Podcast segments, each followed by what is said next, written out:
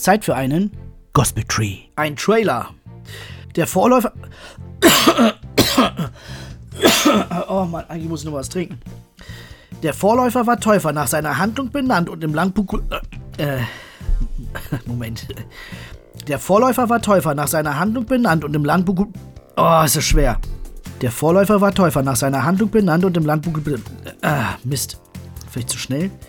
Der Vorläufer war Täufer nach seiner Handlung benannt und im Landgut bekannt. Der Vorläufer war Täufer nach seiner Handlung benannt und im Landgut bekannt. Jetzt geht's. Der Vorläufer war Täufer nach seiner Handlung benannt und im Landgut bekannt. Ja, ich hab's. Gut, was du hier gerade gehört hast, ist, ist eine Aufnahme für ein sogenanntes Gospel Tree. Ein Gospel Tree ist wie ein Poetry, aber es dreht sich halt alles ums Gospel, ums Evangelium. Ein gereimtes Evangelium.